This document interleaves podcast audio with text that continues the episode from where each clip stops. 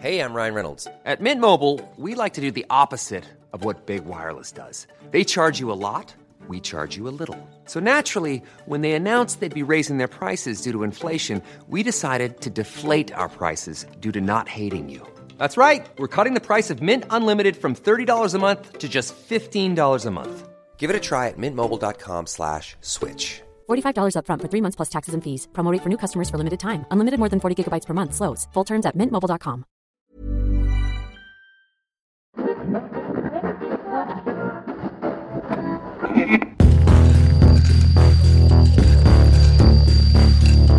Überdosis Crime. Der Podcast. Hallo und herzlich willkommen zu Überdosis Crime. Ich bin Saskia. Und ich bin Chenoa und bei uns geht es um nationale und internationale Verbrechen. Neben den Kriminalfällen geht es bei uns aber auch mal um andere Themen, um die Stimmung etwas aufzulockern und euch an unseren Interessen wie zum Beispiel den mörderisch guten Faves teilhaben zu lassen. Damit auch jeder das hören kann, worauf er Lust hat, findet ihr die Unterteilung der Folge in der Episodenbeschreibung. Und damit herzlich willkommen zu Folge 48 bei uns bei Überdosis. Crime. Schön, dass ihr entweder wieder eingeschaltet habt oder zu uns gefunden habt. Man weiß es mm. nicht. Willkommen bei uns. Ähm, ist hier unser kleiner Safe Space ja, und hallo auch von mir, ich bin auch da. Und ich bin Doro und ich bin auch dabei. Für alle, die uns nicht kennen, kann man schon mal dazu sagen, bei uns geht es neben den Fällen auch mal ein bisschen lockerer einher.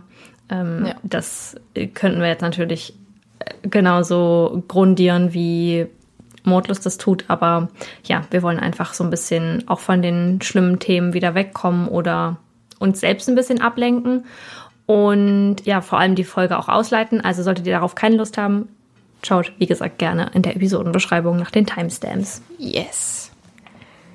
Weißt du, was ich letztens für einen Gedanken hatte, den will ich jetzt mal kurz anbringen? Ja. Ähm, eigentlich ein schöner Gedanke, aber er beginnt dunkel. Okay? Also, wenn wir mal ganz alt sind und wir sterben mal, ja?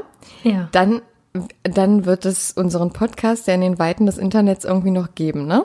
Ja. Und ich dachte mir letztens, wie cool es nicht eigentlich ist, dass unsere Kinder, unsere Kindeskinder und die Kinder von denen und die Kinder von denen so viel aus unserem Leben erfahren können und überhaupt wissen, wie unsere Stimmen sind, weil ähm, da können bestimmt einige auch relaten.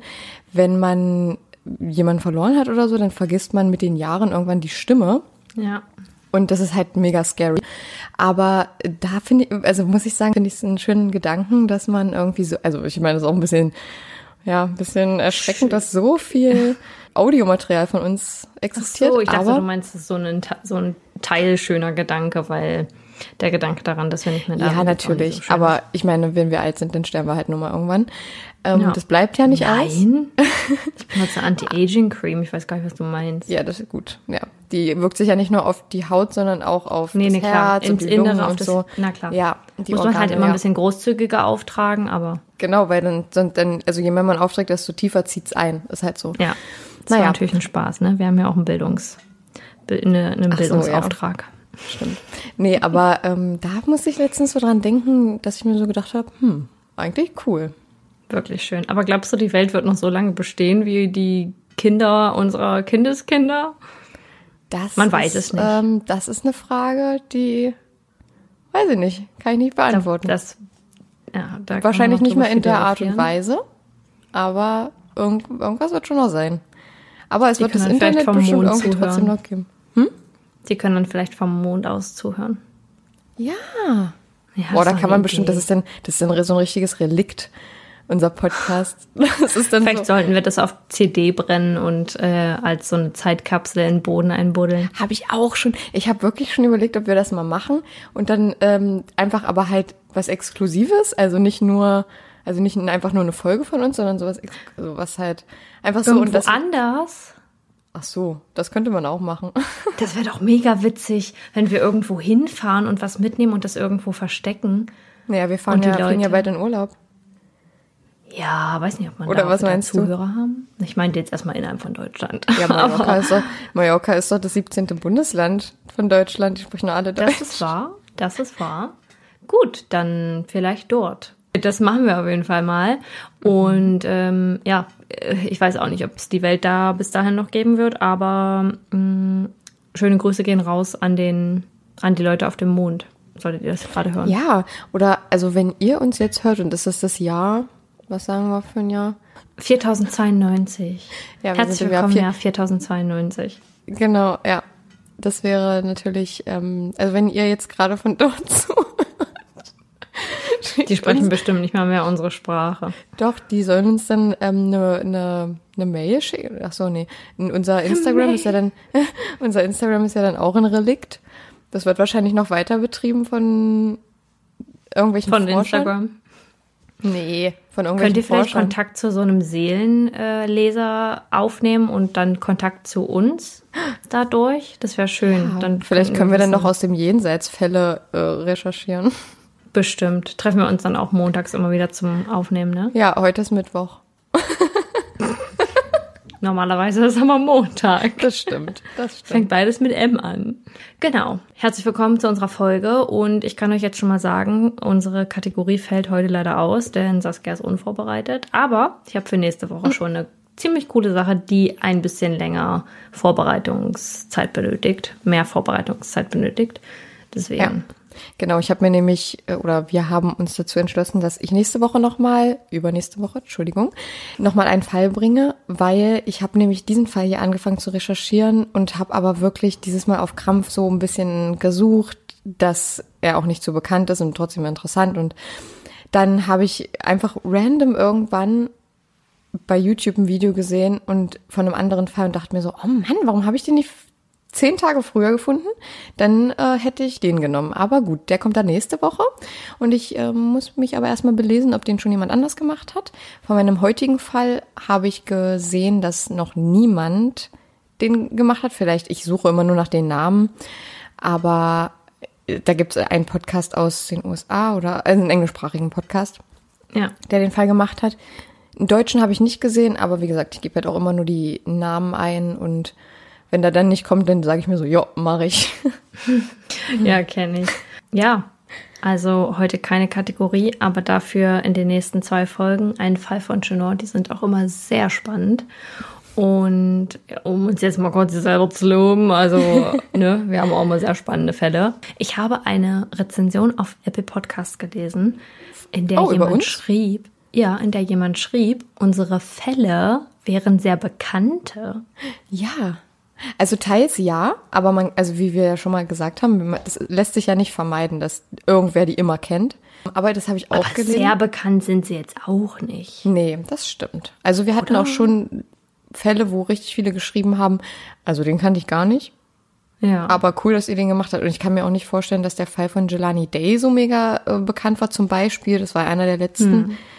Also, naja, aber manche. Man weiß es nicht. Trotzdem danke für deine Rezension. Jede Interaktion zählt und jede Interaktion zeigt Apple Podcast, dass unser Podcast spannend ist. Das stimmt. Das ist absolut wahr. Also ja. ist ja, ob es jetzt eine gute Rezension ist oder eine Ein-Stern-Rezension. Vielen Dank. Wie sagt, man, schlechte Pub wie sagt man, schlechte Publicity ist auch gute Publicity?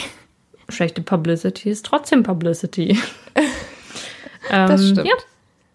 Okay, und damit kommen wir eigentlich, wenn du nichts mehr weiter sagen möchtest, Nö. direkt zum Fall. Die Leute werden sich freuen. Hat nur zehn Minuten gedauert. ja, ähm, und vielleicht werden sich auch einige freuen, dass dieser Fall dieses Mal nicht ganz so brutal geschrieben ist. Ich habe ne, nämlich nicht so viele Details jetzt da. Ja, genau. Und ich denke viele andere auch, weil viele, glaube ich, diese Details gar nicht wissen wollen, beziehungsweise ja, einfach nur die Hintergründe wahrscheinlich wissen wollen. Und deswegen habe ich. Da fällt mir ein. Ja. Der Freund meiner Schwester hat unsere, hat diese Folge auch gehört, abends, kurz bevor er ins Bett gegangen ist, und hat dann gesagt, ich konnte die nicht zu Ende hören. Oh. Ich musste dann, ich musste dann ausmachen, weil das, ich habe gesagt, ich habe gedacht, ich, ich muss gleich schlafen gehen. Ich kann dann nicht pennen, wenn ich die jetzt zu Ende höre. Den äh, Fall über Junko Furuta? Oder? Ja. Ja. ja. Ja, also ganz so, es ist auch brutal, was hier passiert, aber beschrieben habe ich es nicht, auch weil ich darüber nicht viel finden konnte im Detail. Ja. Aber weil es gab jetzt, jetzt, also es gibt auch sogar ein paar deutsche Quellen dazu, die habe ich aber nicht genutzt, weil ich da immer ja ein bisschen vorsichtig bin, was die Übersetzungen angeht. Dann übersetze ich mir das lieber selber irgendwie. Genau. Ja. Und cool. Ja, würde ich sagen, wir gehen heute nach Kanada waren wir auch schon mit unserem Fall für True Crime Canada, waren wir schon in Kanada. Und wenn das ich mich wahr. richtig erinnere, waren wir sogar in der gleichen Region. Hm. Mensch. Ja. Also, dann äh, viel Spaß home. beim Hören. Die Triggerwarnung, die Timestamps und andere Anmerkungen zur Folge findet ihr wie immer in der Episodenbeschreibung. Manchmal irrt man sich in Menschen. Mal sind es die engsten Vertrauten, ein anderes Mal flüchtige Bekanntschaften in Bars. Niemals sollte man sich zu sicher sein, dass man die Intentionen seines Gegenübers kennt. Denn oftmals tragen diese nichts Gutes zutage. Unser heutiger Fall wird zeigen, dass viele Menschen oftmals nicht die sind, für die wir sie halten, und manchmal wird genau das uns zum Verhängnis. Brittany Gargole wird am 31. August 1996 in Saskatoon, Kanada geboren. Saskatoon ist mit seinen rund 295.000 Einwohnern die größte Stadt in der kanadischen Provinz Saskatchewan. Ihre Familie besteht aus Mutter Suzanne Gargole, Vater Everett Hilbum und ihren drei Stiefschwestern Victoria, Courtney und Tristan. Von ihren Freunden wird Britney in ihren Teenagerjahren als abenteuerlustig, unabhängig, willensstark und direkt beschrieben. Neben ihren zwei Jobs, denen sie außerhalb der Schule nachgeht, lernt Britney viel, um sich auf ihren Wunschstudiengang Business Management vorzubereiten. In ihrer Freizeit ist Britney Gargoyle aber sehr interessiert am Snowboarding, Segeln und am Camping. Aber auch Beauty und Fashion sind sehr große Interessen der Teenagerin. Britney ist sehr beliebt und verbringt ihre Zeit, wann immer sie kann, mit ihren Freunden und mit ihrer Familie. Ihre beste Freundin ist Cheyenne Rose Antoine. Cheyennes Eltern besuchten beide in ihrer Kindheit die sogenannten Residential Schools.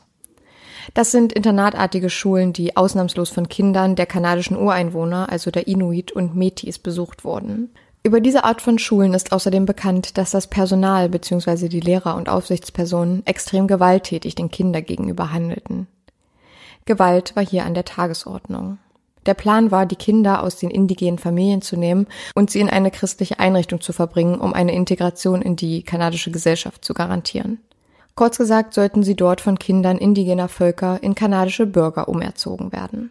Es wird davon ausgegangen, dass 150.000 Kinder diese Schulen besuchten und so starke Gewalt erfuhren, dass es je nach Schule zwischen 3.200 und 32.000 Tode von Schülern gegeben hatte.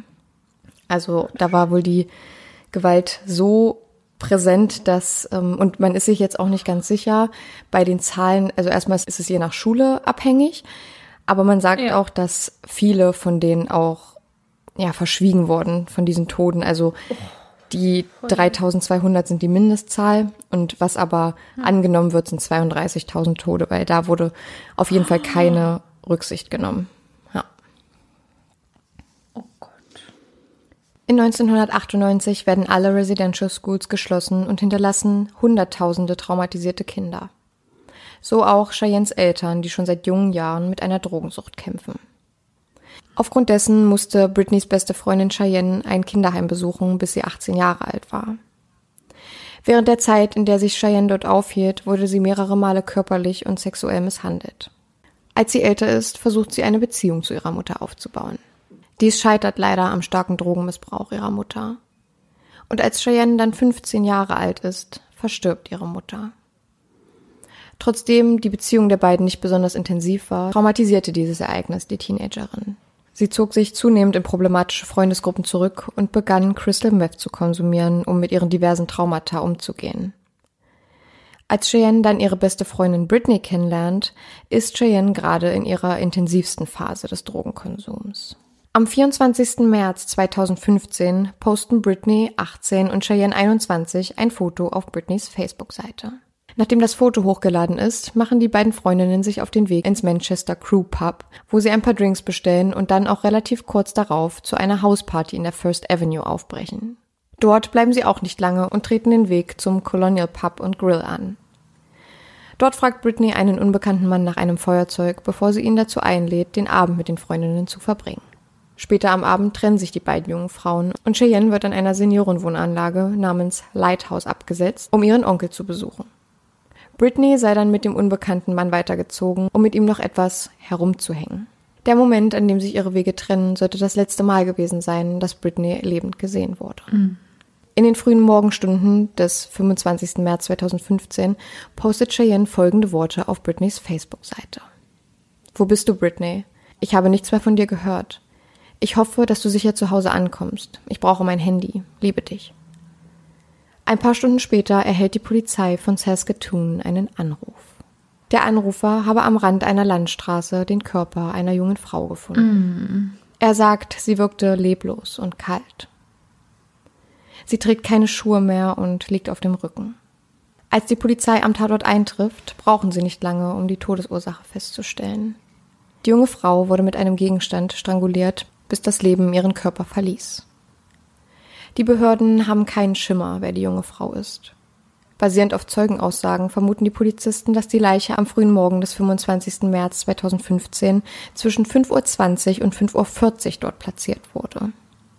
Finde ich auch gut, dass sie das so genau eingrenzen können. Ja. Innerhalb von, also sie haben jetzt ein Zeitfenster von 20 Minuten, das ist eigentlich ganz gut. Ja.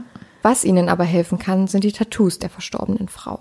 Sie hatte zwei Sterntattoos an der linken Hand und einen Löwen auf der Schulter. Die Behörden geben die Fotos dieser Tattoos der Presse frei und auch das eines Gürtels, der neben der Leiche gefunden wurde, bei dem vermutet wird, dass dies die Strangulationswaffe ist. Ihre Hoffnung ist, dass jemand die Tattoos erkennt und die Tote identifizieren kann. Nicht viel später erhält die Polizei einen Anruf. Eine junge Frau, die sich gerade in der Lighthouse-Wohnanlage befindet, sagt, sie könne Auskunft über die Identität der Leiche geben. Es ist Cheyenne, die die Tattoos ihrer besten Freundin erkannt haben will. Sie berichtet den Ermittlern, dass sie und ihre beste Freundin Brittany Gargoyle am Vorabend ausgewesen seien. Von Cheyenne stammen die Aussagen und die zeitliche Abfolge, die ich eingangs beschrieb.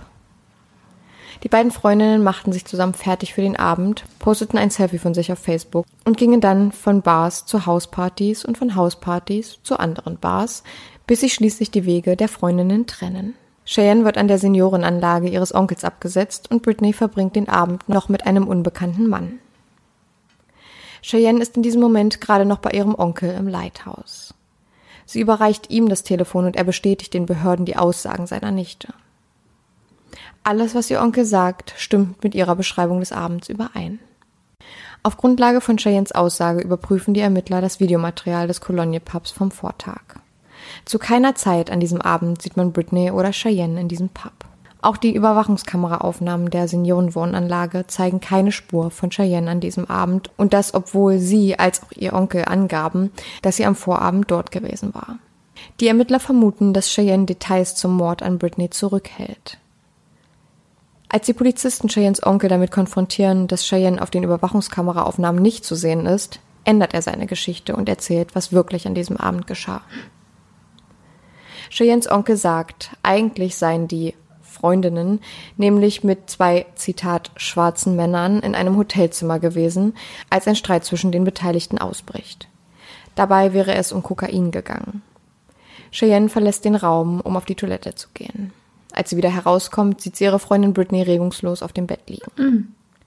An ihrem Hals seien Strangulationsmale zu erkennen gewesen, gibt Cheyennes Onkel wieder. Danach hätten die beiden Männer eine Waffe auf Cheyenne gerichtet und sie dazu gezwungen, ihnen beim Vertuschen dieser Tat zu helfen. Und das hätte sie dann wohl auch getan. Danach hätten die beiden Männer Cheyenne bei ihrem Onkel abgesetzt und sie bat ihn darum, ihr zu helfen und ihr ein Alibi zu verschaffen. Das ist das, was wir nun von ihrem Onkel wissen. Cheyenne selbst habe ihm gesagt, dass es wirklich so passierte. In den nächsten Monaten befindet sich Cheyenne mehrmals in Polizeigewahrsam. Nicht aufgrund des Mordes an Britney, sondern wegen anderer Delikte, die nichts mit dem Mordfall zu tun haben. Doch die Ermittler nutzen die Situation, um Cheyenne zum Mord an ihrer besten Freundin zu befragen. Cheyenne zeigt sich nicht sonderlich kooperativ und lässt keine Fragen zu, die auf Britneys Mord abzielen. Sechs Monate nach dem Mord an Britney kommentiert Cheyenne einen Facebook-Post der beiden, um ihr Beileid und ihre Anteilnahme zu bekunden. Sie schreibt: Oh, ich vermisse dich so sehr, Bert. Ich wünschte, der Himmel hätte Besuchszeiten, sodass ich kommen und dich sehen kann. Aber ich bin so froh, dass du mir letzte Nacht in meinem Traum erschienen bist. Ich wachte mit Tränen in den Augen auf. Ich bin so gesegnet, dich kennengelernt zu haben und dass du ein Teil meines Lebens warst. Ich kann noch immer nicht glauben, dass diese letzten zwei Tage die letzten sein sollten, in denen ich dich hätte umarmen können, mit dir reden können und mit dir lachen können. Ich werde unsere Erinnerungen, die wir seit der neunten Klasse gesammelt haben, wertschätzen und festhalten, bis wir uns wiedersehen. Ich freue mich auf den Tag, an dem ich dich wiedersehe. Grüß meine Mama von mir da oben. Der Traum hat sich so verdammt echt angefühlt. Du warst so sprudelnd und glücklich, wie du es immer warst. Ich liebe dich so sehr, Britney Jane, und vermisse dich so sehr. Du warst viel zu jung. Du bist weg, aber unvergessen. Du warst wirklich ein Engel auf Erden. Bestimmt brauchte dich Gott oben. Du hast immer an mich geglaubt und ich werde dich stolz machen, mein Mädchen. Ruhe im Paradies, Engel. Ein rotes Herz beendet den Facebook-Kommentar. Wenige Wochen später treten die Eltern von Britney an die Ermittler heran mit einer Geschichte, die sie von einem Zeugen gehört hatten. Cheyenne soll am besagten Abend um vier oder fünf Uhr morgens zum Haus der Zeugin gekommen sein und sei hysterisch und maßlos betrunken gewesen. Mhm. Cheyenne habe der Zeugin erzählt, dass sie eine Freundin mit einem Gegenstand geschlagen und sie während eines Streits so lange gewirkt habe, bis sie nicht mehr aufwachte. Die Zeugin sagt, dass sie hinter Cheyenne eine Frau im Auto angelehnt an das Fenster sah, die wirkte, als wäre sie brutal zusammengeschlagen worden. Die Zeugin ist verängstigt und schickt Cheyenne deshalb weg. Sie berichtet aufgrund ihrer Angst den Behörden und der Familie mehr als ein halbes Jahr nichts von dem Vorfall. Oh. Innerhalb der nächsten zwei Jahre werden nun die Behörden weiter ermitteln und jedem Hinweis nachgehen, der für den Mord an Britney relevant sein könnte. Dabei fällt ihnen etwas an dem Foto auf, das Britney und Cheyenne vor ihrer Partynacht auf Facebook hochgeladen hatten. Cheyenne Antoine trägt einen schwarz geflochtenen Ledergürtel um ihre Taille. Und dieser sieht dem verdächtig ähnlich, der neben Britneys Leiche lag, als sie gefunden wurde. Ei, ei. Nach Laboruntersuchungen stellt sich heraus, dass der Gürtel sowohl Britneys als auch Cheyennes DNA aufweist. Das ist aber erstmal kein Durchbruch. Cheyenne hätte ihrer Freundin den Gürtel in der Vergangenheit geliehen haben können, sodass auch Britneys DNA darauf zu finden ist. Also eher ein großer Hinweis als ein handfester Beweis. Nachdem der Gerichtsmediziner nach der Autopsie an Britneys Leiche bestätigt, dass sie durch Strangulation ermordet wurde, stellt die Polizei eine Theorie auf, die sie nie wirklich beweisen konnten. Sie gehen davon aus, dass Cheyenne Britney mit ihrem Gürtel, den sie an diesem Tag trug, ermordet hatte. Bei der Untersuchung von Britneys Auto wurde unter den Radmuttern so viel Dreck und langes Gras gefunden, als hätte man das Auto über ein Feld oder ähnliches gefahren. Mhm. Im Auto befindet sich auch Cheyennes Telefon. Dieses lockte sich nachweislich gegen 4.30 Uhr in ein McDonalds-WLAN ein. Ei. Auf dem Telefon befinden sich viele Fotos der Mordnacht und jene, die Cheyenne mit ihrem schwarzen Gürtel zeigen. Die Fotos können aber leider nichts darüber aussagen, wer Britneys Mörder war. Doch nun hatten die Ermittler zumindest erstmal so viel, um Cheyenne für den Mord an Britney Gargoyle zu verhaften und in Polizeigewahrsam zu nehmen. Am meisten wiegt dabei das Geständnis, welches sie gegenüber der Zeugin abgelegt hatte, die Britney am Auto angelehnt ans Fenster gesehen haben will, vermutlich schon tot. Die Anklage lautet Mord zweiten Grades an Britney Gargoyle. Doch Cheyenne bleibt bei ihrer Aussage. Selbst als die Polizisten einen immensen Druck auf die junge Frau ausüben, bricht sie nicht. Doch nach Darlegung aller Indizien und Beweise bröckelt ihre Fassade und sie gesteht den Mord an ihrer eigentlich besten Freundin. Mhm. Dazu sagt sie aber, dass sie sich an den Mord selbst gar nicht erinnern könne. Die Timeline ihres Geständnisses ist wie folgt. Die beiden jungen Frauen nahmen auf einer Hausparty diverse Drogen und ab dem Zeitpunkt, wo sie die Hausparty verlassen, so sagt Cheyenne, könne sie sich nur an Bruchteile erinnern. Das Einzige, woran sie sich erinnert, ist, auf dem McDonalds Parkplatz gewesen zu sein und sich dort ins WLAN eingeloggt zu haben. Der Teil ihrer Geschichte stimmt, das wissen wir. Dort sei Britney noch am Leben gewesen. Sie war sauer und frustriert, woraufhin sie Cheyenne das Telefon wegnimmt. Was danach geschah, könne sie nicht sagen. Ihre Verteidigung weist am Verhandlungstag sowohl mehrmals auf ihre gewaltsame Kindheit als auch auf ihren Drogenmissbrauch hin. Dies soll der Grund sein, weswegen sie ihre beste Freundin zu Tode strangulierte. Die Verteidigung ist sich sicher, dass sie wirklich diese Erinnerungslücken zu diesem Abend hat und sich an den Mord gar nicht mehr erinnern könne. Es sei eine Mischung aus der Drogenintoxikation und einem Schock gewesen, was die Erinnerungslücken hervorrief. Auch die Facebook-Post bekam Raum in den Verhandlungen. also das Selfie der beiden und der Dreizeiler, dass Britney gut zu Hause ankommen solle, sowie auch der Kommentar zum sechsmonatigen Todestag der 18-Jährigen unter die Lupe genommen. Obwohl Cheyennes Anklage ursprünglich Mord zweiten Grades war, bekannte sie sich für Manslaughter, also Totschlag, schuldig. Im Grunde übernimmt Cheyenne die Verantwortung für den Mord an Britney Gargoyle, besteht aber weiterhin darauf, dass sie sich an den Mord selbst nicht erinnern könne. Es wäre wohl naheliegender, dass sich die Mädchen stritten und Cheyenne sie im Eifer des Streits tötete. Ob der Mord vorsätzlich war, kann man ihr nicht beweisen. Ihre Handlungen verursachten wohl ihren Tod, aber das würde noch lange nicht bedeuten, dass sie auch wirklich vorhatte, sie zu ermorden. Hm. Also wird Cheyenne nicht für Mord, sondern für Totschlag an Britney Gargoyle verurteilt. Cheyenne wird der Anklage für schuldig befunden und erhält eine siebenjährige Haftstrafe. Cheyennes Verteidigung erklärt in Bezug auf das Urteil, dass vielerlei Werte herangezogen und viele Möglichkeiten beachtet wurden. Die Verteidigung ist der Meinung, dass sie allein, weil sie sich schuldig bekannt hatte und teils kooperativ war, eine geringere Strafe bekam. Kooperativ in dem Sinne, dass sie ja nicht bis zum bitteren Ende abstritt, das überhaupt mhm. gewesen zu sein. Sie hat nur immer wieder betont, ich kann mich nicht erinnern, ich weiß ja. es nicht. Ja. Aber sie hat also sie hat den Prozess in dem Sinn nicht weiter erschwert. Ja. Weil sie es ja auch teilweise dann zugegeben hat. Ja. Nicht zu vergessen ist hier aber, dass Cheyenne die Ermittler eingangs zwei Jahre an der Nase herumgeführt und falsche Angaben gemacht hatte. Hm. All die Bars, in denen sie angeblich gewesen sein sollen, der unbekannte Mann und dass sie ihren Onkel überredete, ihr ein Alibi zu verschaffen. Ja, ist echt so. Im Laufe des Prozesses sagte Cheyenne, dass sie sich grausam fühle für das, was sie getan hatte und dass sie sich wünschte, es sei nie geschehen. Sie trat beim Prozess nicht selbst hervor, sprach aber durch ihren Anwalt. Zitat Ich werde mir das niemals verzeihen. Nichts, was ich tue oder sage, wird sie wieder zurückbringen. Es tut mir wirklich leid. Das hätte nie passieren dürfen. Britneys Stiefmutter sagte im Prozess aus, dass sie gerade begann, mit Britney eine Beziehung aufzubauen, kurz bevor sie aus dem Leben gerissen wurde. Cheyenne hätte ihre beste Freundin nach dem vermeintlichen Streit zum Krankenhaus fahren oder einen Rettungsdienst rufen können. Es hätte niemals so weit kommen müssen. Doch sie entschied sich dafür, eine Person, die ihr vertraute, am Straßenrand zum Sterben zurückzulassen. Der Richter verkündet, dass Cheyenne Teil eines Gefängnisprogramms werden wird, welches ihr hilft, mit ihren Traumata und Erlebnissen umzugehen. Er sagt, Miss Antoine, ich hoffe wirklich, dass Sie sich, während Sie in Gewahrsam sind, mit Ihren Problemen auseinandersetzen, so schlimm sie auch sein mögen. Ehren Sie Ihre Freundin, indem Sie ein positives und produktives Mitglied unserer Gesellschaft werden. Sie schulden es ihr. Ja, das ist das Mindeste, was sie machen kann. Ja, aber also das, ist, halt auch wieder so ein Fall. Die, das, da ist man total im Zwiespalt der Gefühle, Voll.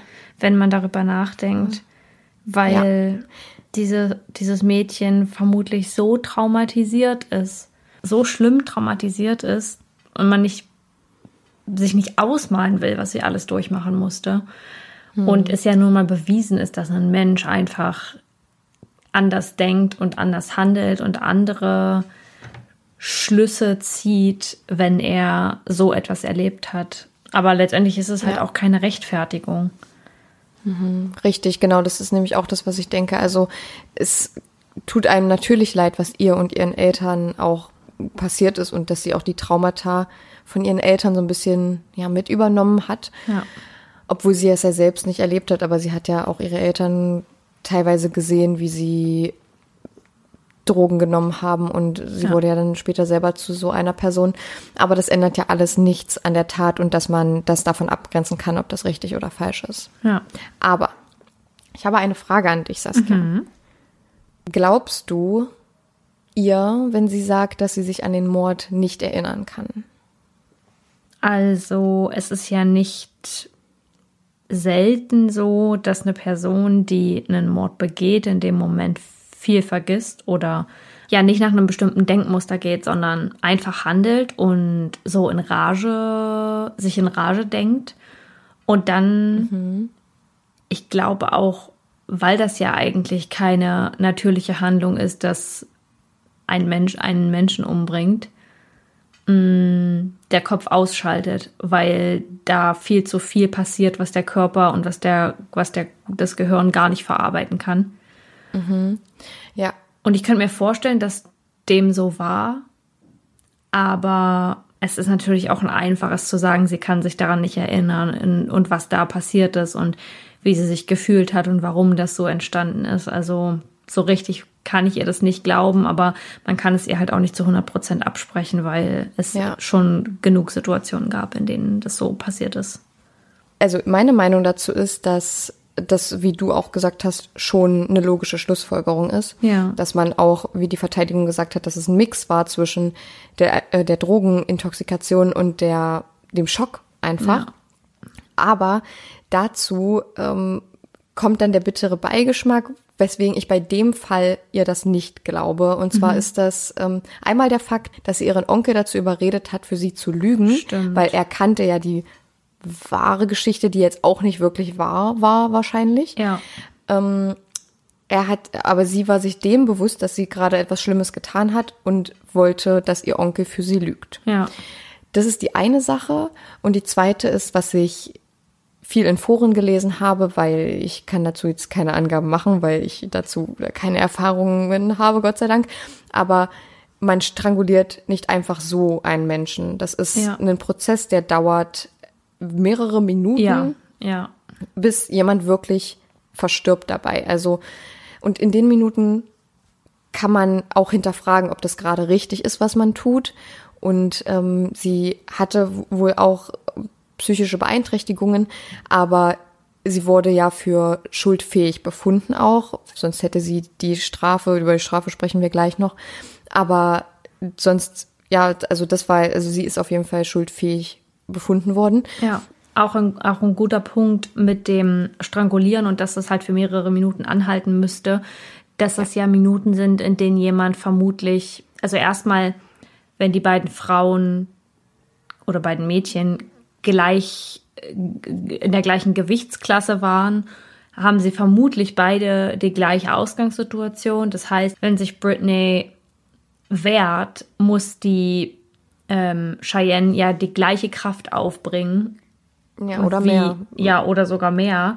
Und das wird ja Britney nicht einfach so hingenommen haben, dass sie da stranguliert wird. Das bedeutet, dieser Moment des auch Kämpfens mit ihr, während sie sie ja. stranguliert und ähm, durchzuhalten, da könnte ich mir vorstellen, dass das so einen so ein bisschen wieder in die Realität zurückholt und ja, genau. diesen Schock auflöst, weil man auf einmal merkt, was man da macht, weil sich diese Person wehrt. Das wäre halt was anderes, als wenn die Person schläft und du strangulierst sie und ja, genau. ähm, sie, keine Ahnung, kann sich dann halt nicht so bewegen, weil sie auch gar nicht keine Orientierung hat und gar nicht weiß, wohin. Mhm. Ja, also Aber, der Strangulationsprozess ja. dauert ja dann an sich, wenn man sich dagegen wehrt, noch mal ein bisschen länger, ja. weil also es klingt jetzt vielleicht makaber, aber dieses Wehren verschafft dem Opfer ja noch ein paar extra Minuten, die ja. es nicht hätte, wenn es sich nicht wehren könnte oder werden wehren würde. Ja. Ich finde den Gedanken auch spannend, dass sie ja intoxikiert war oder gewesen sein soll ja. und dieser Schockzustand noch mit dazu kam und sie das deswegen verdrängt oder vergessen hat oder ja, also einfach nicht mehr weiß. Und ich mich da frage, wie lange dieser Zustand angehalten haben soll, weil, hm. wie du auch meintest, dass sie dann danach noch imstande ist, weil sie weiß, dass sie was Schlimmes gemacht hat, ihrem Onkel Bescheid zu sagen und ihm da eine Geschichte aufzutischen, die halbe Wahrheit zumindest. Ja. Und ob, ob in solcher Situation nur die eigentliche Tat dann aus dem Gehirn gelöscht wird oder eine ganzen, ein ganzer Zeitraum. Da habe ich halt mhm. keine Ahnung. Das würde mich mal mega interessieren, weil das schon spannend ist. Also ich finde allgemein der Fakt, dass das Gehirn einen versucht, vor Dingen zu beschützen, weil das der menschliche Körper und der menschliche, das menschliche Gehirn und die Seele einfach nicht aushalten würden. Ja, finde ich auch verrückt. Das finde ich auf jeden Fall super spannend und da frage ich mich, inwiefern das damit reinzählt, beziehungsweise ob das stimmt, mhm. weil, wie gesagt, das ist ja so, eine lang, so ein langer Zeitraum, ähm, dass sie mit ihr dann vielleicht irgendwo hingefahren ist und sie da stranguliert hat und sie dann ja. irgendwo in einem Feld abgeschmissen hat oder so. Also genau, weil ja auch unter den Radmuttern das ähm, der, ja. der, der, der Reck und die Grashalme waren, ja. Ja, Aber jetzt auch zu einer sehr wichtigen Frage für den Fall. Ja 2024 soll Cheyenne wieder aus dem Gefängnis entlassen werden. Das ist in zwei Jahren. Mhm. Und was ist da deine Meinung zu dem Urteil? Sie hat ja sieben Jahre bekommen für Totschlag. Beziehungsweise, ja, es wurde ja für Totschlag befunden. Ob man jetzt der Meinung ist, dass es Mord war, ist halt jetzt schwierig abzugrenzen. Aber wie, wie empfindest du diese sieben Jahre? Findest du die gerechtfertigt oder sagst du, okay, es ist halt trotzdem Totschlag und ähm, weil ich, ich habe vielleicht so ein bisschen das Gefühl, dass, und das habe ich auch richtig oft in Foren gelesen, dass es so wirkt, als hätte sie eine geringere Strafe bekommen, weil sie in der Kindheit und Jugend traumatisiert wurde. Und dass das halt, um sie nicht noch mehr zu traumatisieren oder aus irgendwelchen anderen mhm. Gründen, ihr eine geringere Strafe gegeben wurde. Ja, wie alt war sie nochmal zu dem Zeitpunkt? Äh, zum Zeitpunkt des Mordes war sie 21. Und Britney hm. war 18, also genau. Ah, krass, ja. Drei Jahre Puh, Unterschied. Oh. Also finde ich auch mal schwierig, das zu beurteilen, mhm. weil man ja nie alle Details kennt und vor allem in so einer Situation, wenn ein Mensch schon so traumatisiert ist, ähm, fragt man sich, wie halt die Entwicklung so fortgelaufen ist bei ihr, also vor allem auch die geistige Entwicklung und äh, was bei ihr, ich meine letztendlich auch dieser Drogenabsturz und dass sie das ja auch nicht einmal gemacht hat, sondern eben zu einer Person wurde, die das sehr häufig getan hat, Drogen ja. zu nehmen. Ähm, und ihre Eltern ja dann auch nicht das beste Vorbild waren, beziehungsweise mhm. sie nicht mental unterstützen konnten. Ich finde es schwierig. Ich glaube, dass ich, ich finde sieben Jahre schon okay mit der Bedingung, dass danach halt ganz viel an ihrer mentalen Gesundheit gearbeitet wird und dass das mhm. halt vorausgesetzt wird. Also, dass sie da nicht drum herum kommt, ja. weil sie so viel aufzuarbeiten hat, wie ja dann auch am Ende ähm, des Urteils gesagt wird, dass sie, dass sie so viel mentale, men mentale Last aufzuarbeiten hat. Mhm. Und das ist, glaube ich, schon Strafe genug, in Anführungsstrichen, für die sie nichts kann. Also für die, für die Sachen, die ihr früher passiert sind, kann sie nichts. Ja, das ähm, nochmal verarbeiten zu müssen und nochmal alles. Genau, genau, das müssen. einfach und auch zu müssen. Also, dass, ja. dass diese Bedingung eben ist, dass sie das alles aufarbeiten muss. Ich meine, klar kann ihr niemand vorschreiben, du musst das und das aufarbeiten, weil letztendlich liegt es auch immer an der Person, die in die Therapie geht. Ja. Aber dass ihr einfach bewusst wird, ich habe dann ein ganz schönes Laster mit mir zu tragen und das ja. muss ich irgendwie versuchen zu lösen, diesen Knoten, weil sonst wird es nicht besser und sonst wird ihre Zukunft nicht besser aussehen, als sie es bisher getan hat. Ja, ähm, ja das, ich finde es schwierig zu beurteilen, aber ich finde sieben Jahre gerecht mit der Bedingung, dass danach einfach so eine psychische Wende geschehen muss in, in ihr drin. Ja, ja, ich finde es auch schwierig, weil es ja auch nicht wirklich bewiesen ist, ob sie sie nicht vielleicht doch geplant hatte zu ermorden. Das kann man halt mhm. leider nicht nachvollziehen, weil ja. dann könnte man die, die, Strafe natürlich anders auslegen. Dann würde sie wahrscheinlich Klar. da auch nicht so in Anführungsstrichen glimpflich rauskommen. Ja. Aber ich finde es auch gut in dem Sinne, wenn man jetzt daran was Gutes sehen will, dass sie selber weiß, dass sie eine schlimme Tat begangen hat und ja. dass sie da auch selber sagt, äh, ich werde mir das nie verzeihen. Und man sagt ja nicht umsonst, Einsicht ist der erste Weg zur Besserung und diese Einsicht glaube ich ja auch bis zu einem bestimmten Punkt. Also ja. es ist halt schwierig. Ähm, klar, wenn man traumatisiert ist, dann reagiert man in, in ähm, Situationen, in denen man intoxikiert ist und in denen man unter Schock steht, vielleicht auch nochmal anders. Das können wir halt leider nicht bewerten, weil wir da die Expertise einfach nicht für haben. Aber ja in meinem Gefühl ist, sind die sieben Jahre mir ein bisschen zu wenig. Hm. weil wir einfach, also sie könnte uns in diesem Moment ja alles erzählen. Wir können nicht ja. nachweisen, dass sie erstens diese Erinnerungslücken hat. Wir können auch nicht nachweisen, dass ähm, sie sie nicht wirklich geplant hatte zu ermorden. Ja. Und äh, dass ein Streit losgebrochen war, weil wenn man das mal weiterspinnt, dann könnte sie zum Beispiel auch bewusst den Gürtel getragen haben, um den später als Waffe zu benutzen. Aber mhm. warum, ja gut, dann fragt man sich wieder, warum sollte man das dann auf Facebook posten? Das ist auch wieder die Frage. Es ist so ein Hin und Her und es ist so super schwierig zu bewerten. Aber mein ja. Gefühl sagt mir einfach, dass die sieben Jahre nicht genug sind und ich das gut ja. finde, dass sie an diesem Programm teilnimmt, der die Straftäter die Traumata aufarbeiten lässt und alles, was ja. sie Negatives erlebt haben. Das finde ich echt gut, weil das in ihrem Fall auch super wichtig ist. Aber irgendwie lässt mich das Gefühl nicht los, dass es einfach viel zu wenig ist, weil, wie gesagt, wir es einfach nicht wissen können, ob es wirklich ein Unfall beziehungsweise ein Totschlag war. Ja, nee, sehe ich auch so. Also ganz, ganz schwierig, aber ja, ähm, ich glaube, abschließend kann man dazu sagen, dass das ein auch ein bewegender Fall ist, weil ich glaube, dass es ganz, ganz viele Menschen gibt, die unter Missbrauch gelitten haben oder leiden und man sich nicht ausmalen mag, wie schwierig das Leben danach sein kann. Ja. Vor allem, wenn man es als so kleiner Mensch erlebt hat. Hm. Und damit auch gar nicht weiß, umzugehen in dem Moment. Also äh, und es, damit auch man gar kann nicht ja nicht mal als umzugehen. genau, man kann ja auch als erwachsene Person mit solchen Traumata schon gar nicht umgehen. Und wie ja. sich das dann auf ein Kind auswirkt, ist ja auch nochmal eine andere Geschichte. Total. Genau, ja. Das prägt und auf das, jeden Fall das spätere Leben, da bin ich mir ja, sicher. Das legt halt ganz viele Bausteine oder eben fehlende Bausteine für Emotionen oder mhm. ähm, auch ähm, zwischenmenschliche Handlungen. Und ja, das ist halt wirklich schwierig zu beurteilen, aber mhm. ähm, auch ein bewegender Fall, weil allein der Punkt mit der, mit der Schule oder den Schulen ja. und diesen vielen Todesopfern ganz verrückt ist und äh, da habe ich, glaube ich, noch nie von gehört. Ich auch nicht tatsächlich.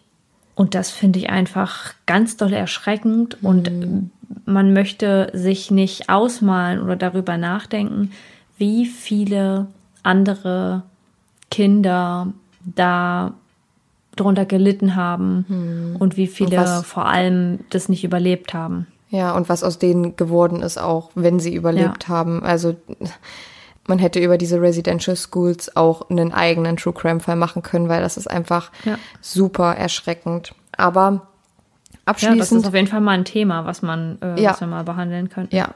Abschließend will ich nur sagen, dass das auch wieder ein Fall ist, der vor allem publik geworden ist durch dieses Selfie und durch diese Facebook-Geschichte. Ah. Und ja. ähm, es gab dafür auch wieder einen Namen, äh, Facebook Selfie Killer. Mhm. Und das sind natürlich immer die Namen, die von der Presse gegeben werden, natürlich. Ja. Und die auch nicht immer, die so gut wie fast nie gut sind, äh, einem Mörder einen Namen zu geben. Aber ich wollte jetzt nur noch mal anmerken, dass das ein Fall ist, der wegen des Selfies einfach auch so groß war und ja. weil man die Mordwaffe oder die potenzielle Mordwaffe, es konnte ja nie zu 100 Prozent bewiesen sein, aber die Strangulationsmale passen zu der Webung des Gürtels und ja. das äh, ist auch so eine Sache, dass da gesagt wird, ähm, hier schaut mal, dass sie hat ihre Freundin ermordet und auf dem Selfie ist sogar schon die Mordwaffe zu sehen. Das ist der Gürtel und das ist halt das, was die Leute so faszinierend finden. Ich wollte gerade sagen, in unserer heutigen Zeit ist das eben auch so spannend, ja. dass sich viele Beweismittel ähm, von verschiedensten Kriminalfällen mittlerweile unter uns befinden und wir das mhm. manchmal gar nicht wahrnehmen und ja. das eine Zeit lang nicht wahrnehmen. Und das ist ja echt auch faszinierend, weil ähm, noch nie waren außenstehende Leute, Außenstehende so nah an Beweismitteln oder so so nah an den Kriminalfällen mit dran, weil sie es selbst konsumieren. Voll, ja. Und ja, super spannend. Also pff, krass. Ja, vielen Dank, dass du den Fall mitgebracht hast. Und ja, der war jetzt zwar ein bisschen kürzer, aber ich habe es ähm, genossen. Das hat auf jeden Fall, das hat es sehr kompakt verpackt und trotzdem war der halt sehr spannend. und damit sind wir mit dem Fall heute fertig und kommen yes. zu unseren mörderisch guten Faves.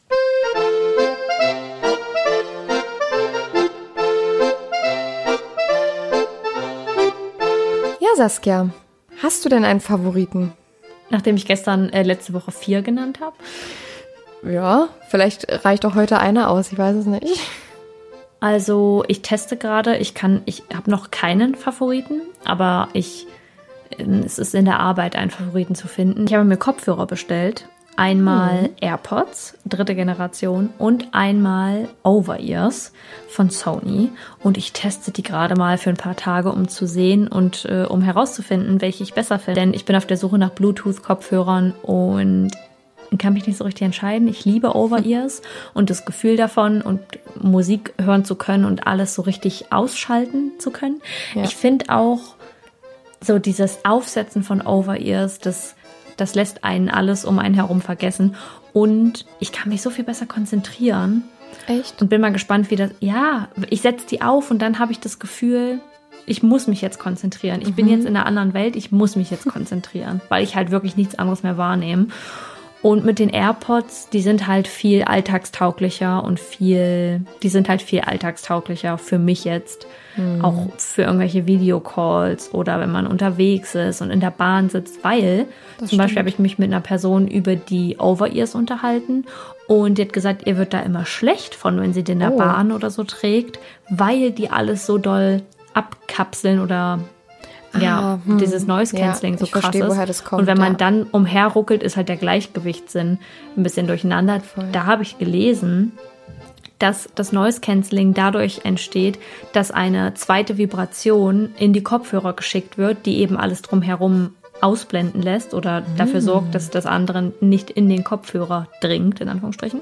Ja. Und magst du ähm, kurz Noise Cancelling mal übersetzen für die Leute, die ah, vielleicht nicht wissen, was es ja. ist? Ja, Noise Cancelling heißt einfach, dass die Geräusche ähm, verstummen. Ja. Also Alles Noise um heißt rum.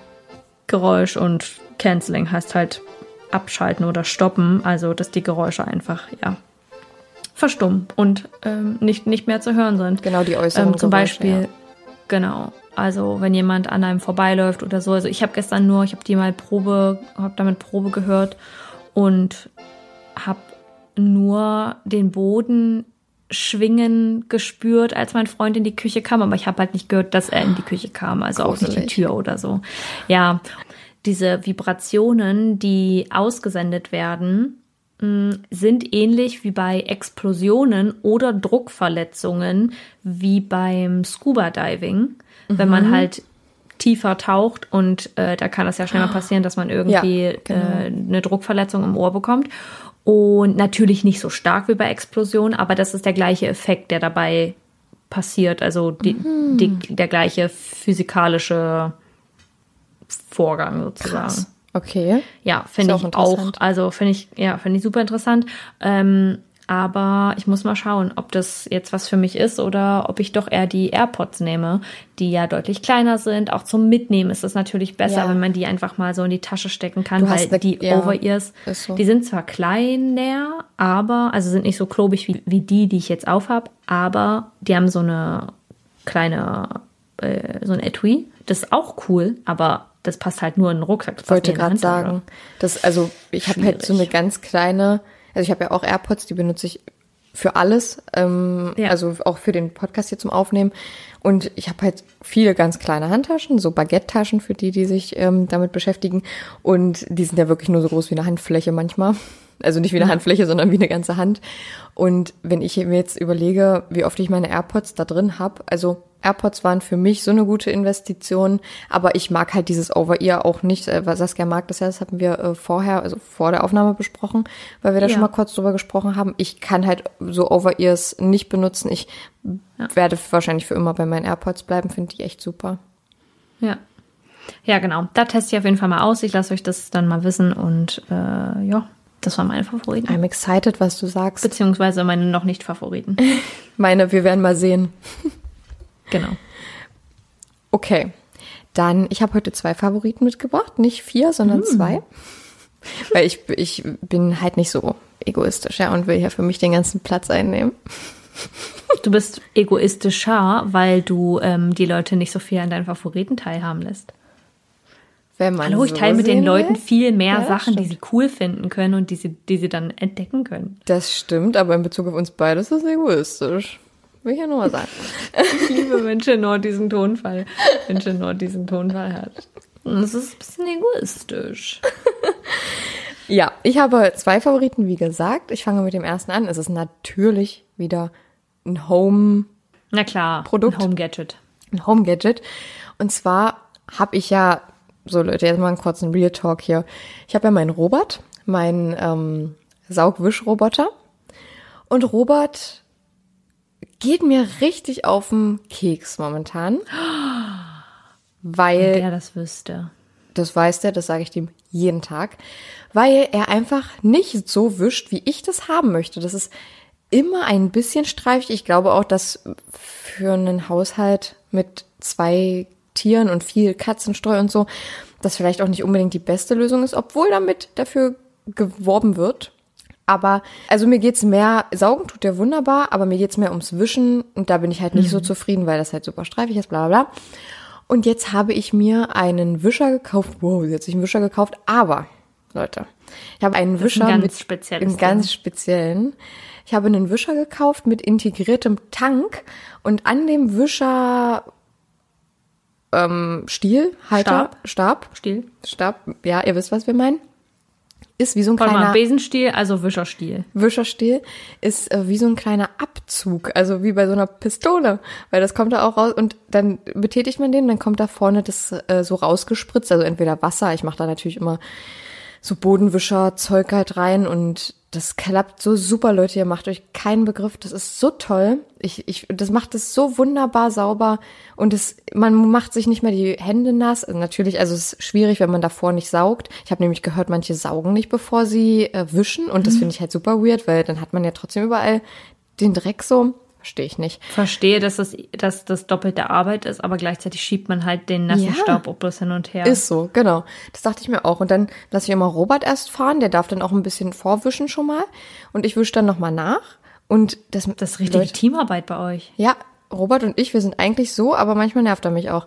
Und also ich habe gerade hier die Hand, ähm, das Handzeichen für, Finger gekreuzt. ihr wisst schon, Finger gekreuzt. Ähm, ja, äh, ich muss sagen, wir teilen uns das so ein bisschen, aber ich weiß nicht, weil ich, ich will mir schon gerne noch den, äh, den, den Dyson holen, den Dyson Staubsauger, aber ey, Leute, das ist ja so eine kostspielige Aktion, das, also nee.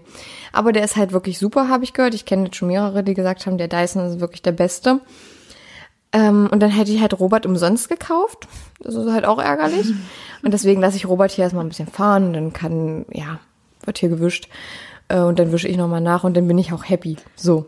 Vor allem ist das doch auch viel wert mit so einem, also selbst wenn du einen normalen Staubsauger hättest und einen Dyson-Staubsauger hättest, dann müsstest du ja trotzdem jeden Tag saugen und das ist ja so viel wert, mal ein Gerät zu haben, was einmal am Tag oder so durchsaugt oder Ja. alle zwei Tage, damit du das nicht alle zwei Tage machen musst. Ich meine, so einmal gründlich in der Woche hinterher saugen kann man ja schon, aber Ja. vor allem bei dir mit zwei Katzen ist das ja utopisch, wenn man äh, da jeden, ich, ich kenne Leute, die saugen jeden Tag ihre komplette Wohnung. Ich mir so denke, Leute. Das Ding ist halt auch, ähm, so ein Saugwischroboter ist auch gar nicht so einfach, wie man denkt. Also zum Beispiel jetzt in meinem Fall nicht so, weil Robert, ich lasse Robert immer erst losfahren, wenn ich wirklich alles so weit auseinandergeschoben habe, dass er dazwischen durchkommt. Das heißt, ich habe noch so einen Ja. Hocker für meinen Couch, ist ja auch egal, und meinen Couchtisch.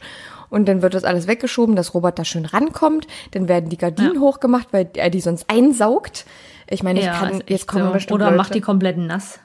Ja, jetzt kommen bestimmt Leute und sagen, ja, dann mach doch eine, eine No, No Vacuum Zone? ja, eine No Vacuum Zone. Aber ja, nee, mach ich nicht. Ähm, und das ist halt, und dann muss ich überall die Türen aufmachen. Das Schlafzimmer und das Wohnzimmer ist immer zu, weil da Polster sind und ich nicht möchte, dass die Katzen da ohne Aufsicht drin sind. Weil, ja, Katzen halt.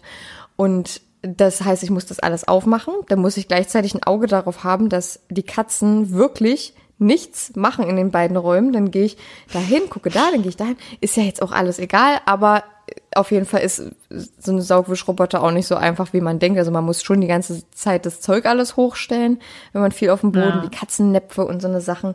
Ich kenne auch welche, die haben auch einen Roboter, die schalten den äh, von der Arbeit aus an und wenn sie zu Hause sind, ist halt sauber und so soll das ja auch eigentlich sein. Aber es würde bei mir in der Realität nie funktionieren. Und deswegen ja. mein erster Favorit Spritzwischer. ähm, falls da jemand Interesse dran hat, ich glaube, er hat 30 Euro gekostet, auf ähm, Werbung Amazon. Könnt ihr mir ja mal schreiben, dann kann ich euch einen Link, also weil ich weiß nicht, ob ich es posten werde. Ja, ich, ich versuche dann zu Die denken. Haushaltsqueen Shania Twain. Wenn ich es vergesse, schreibt mir einfach. Entweder ich mache es dann in die Story, wenn viele Leute schreiben, oder ich schicke es euch halt per DM. Ja. Jetzt ja. ganz fix noch meinen zweiten. Und zwar war ich im Kino und ich war mit meiner Mama und ich war nicht so. Shoutout geht raus an Mama. Mama Shinoy. Mama C. Mama Shinoy. ähm, weil ich war eigentlich nicht so mh, mm, überzeugt. Ich habe halt das gemacht, weil ich halt mit meiner Mutti ins Kino gehen wollte, ja. Aber von dem Film war ich nicht überzeugt. Und zwar bin ich kein Actionfilm-Fan. Ich bin ja so eine Thriller- und Horrorfilm-Alte. Auf jeden Fall äh, haben wir einen Actionfilm geguckt und das ist gar nicht mein Genre. Obwohl nee. im Kino vielleicht schon. Zu Hause würde ich mir nie, oder nicht nie, aber ich würde mir eher seltener einen Actionfilm angucken, als im Kino ja, wegen der Soundeffekte, äh, wegen der Visuals und so. Ist ja auch egal. Das sage ich hier die ganze Zeit, weil ich mich immer verquatsche in irgendeine Richtung. Auf jeden Fall. Meine Mama und ich haben Top Gun Maverick geguckt, wie gefühlt jeder momentan. Ich höre das so oft momentan.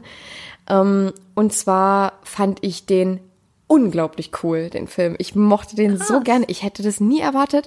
Und meine Mama hat mich nach dem Film gefragt, und wie fandst du Ich so, richtig gut. Sie so, was? Ich so, äh, ja, wirklich, ich fand den echt cool. Also am Anfang dachte ich mir, die Soundeffekte, es geht ja da um Flugzeuge, falls ihr das nicht wisst, um so eine, so Elite-Piloten, die irgendeine Mission machen sollen. Und das ist auch super spannend tatsächlich, weil es auch total, ja, so Nervenkitzel ist, weil ja sowas auch total gefährlich ist.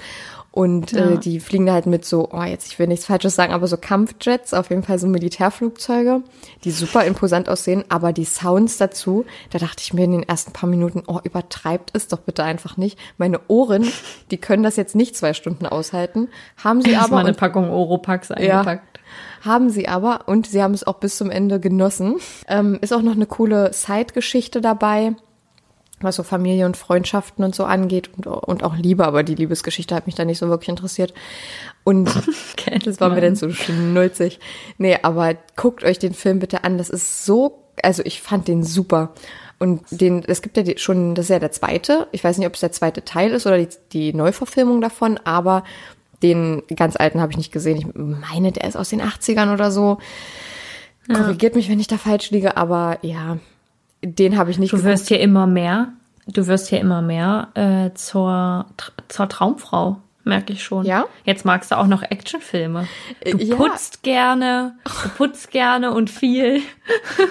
du hast hier ständig irgendwelche Foodie-Favoriten. Äh, und, ja, und jetzt guckst du auch noch gerne Actionfilme. Ja, also wenn man dich nicht, wenn man dich nicht abwifen will, also verheiraten, dann weiß ich auch nicht. ja, das verstehe ich dann auch nicht. Nee, aber ähm, ich, ich, ich war nie so ein, also ich mag, ich habe glaube ich, London Has Fallen ist der einzige Film, den ich noch als Actionfilm im Kino gesehen habe und den fand ich auch gut. Und ich glaube, man mu ich muss für so eine Filme auch ins Kino gehen, weil ich könnte niemals dranbleiben, wenn der in meinem Fernsehen laufen würde. Und, und dann hat man auch nicht diese, die, diese Geräusche und dieses so, das braucht man dafür alles irgendwie, finde ich. Und auf jeden Fall ja. Ist der Film von meiner Seite eine Empfehlung. Ich finde, der war so cool gemacht. Ich bin jetzt nicht so der Tom Cruise-Fan, bin ich ehrlich. Den anderen Schauspieler, ich weiß nicht, für die, die ihn schon gesehen haben, ich habe vergessen, wie er heißt, aber der mit dem Schnauzer, ähm, den fand ich cool. Äh, es ist auf jeden Fall total alles wert, sich den anzugucken. Das ist super cool. Und jetzt bin ich fertig das war's mit unserer Folge. Ja, vielen, Leute. vielen Dank, dass ihr wieder dabei wart ähm, und mhm. dass ihr, wenn ihr es bis hier geschafft habt, bis hier gehört habt. Und wir danken euch für eure zahlreiche Unterstützung. Und wenn ihr noch mehr zu den Fällen wissen wollt oder ein bisschen mehr von uns sehen wollt, dann schaut gerne bei unserem Instagram bei überdosis.crime.podcast. Mit UE. Vorbei. Da würden wir uns auf jeden Fall über einen Follow freuen oder eben, ja, über ein paar kleine Likes, ein paar kleine Herzen oder mal einen Kommentar. Ihr könnt uns auch sehr gerne immer per DM schreiben. Da freuen wir uns auch mit euch ein bisschen zu interagieren und über Fälle zu quatschen oder einfach über Favoriten. Weil, yes. sind wir mal ganz ehrlich, unsere Favoriten sind eure Favoriten. Und wenn ihr da ein bisschen drüber philosophieren wollt, über Wischer oder über Filme oder über Kopfhörer. Kopfhörer auch. Also dann können wir das gerne machen. Und genau, wenn ihr irgendwelche Links braucht, dann schreibt uns da auch immer gern, sollten wir es vergessen zu posten. Yes. Ja, und dann wünschen wir euch heute einen wunderschönen Tag oder Abend oder äh, zu welcher Zeit auch immer ihr das hier hört. Mhm. Und dann sind das abschließende Worte. Wie immer, seid immer nett zu anderen, das ist furchtbar wichtig. Übrigens, mhm. sagt Tommy bei Gemischtes Hack das auch öfter. Könnte es sein? Wirklich? Ist mir aufgefallen. Also ab dem Zeitpunkt, wo Felix Lobrecht sagt äh, und die letzten Worte hat wie immer Tommy Schmidt, da höre ich schon gar nicht mehr weiter. ich wollte gerade sagen. Es gab noch keine negative Rezension darüber. Von Tommy Schmidt? Nein. Von, äh, und weh, du schickst uns eine. Das kannst du lassen. Nee, alles gut. Ja. Ja. Na gut, dann habt ihr heute einen schönen Tag und so. Ne? Genau, ne? Leute. Wir wünschen euch was. Wir hören uns. Bis in zwei Wochen. Tschö. Ciao. Tschüss. Ever catch yourself eating the same flavorless dinner three days in a row? Dreaming of something better? Well, HelloFresh is your guilt-free dream come true, baby. It's me, Kiki Palmer. Let's wake up those taste buds with hot, juicy pecan-crusted chicken or garlic butter shrimp scampi. Mm. Hello Fresh. Stop dreaming of all the delicious possibilities and dig in at HelloFresh.com. Let's get this dinner party started.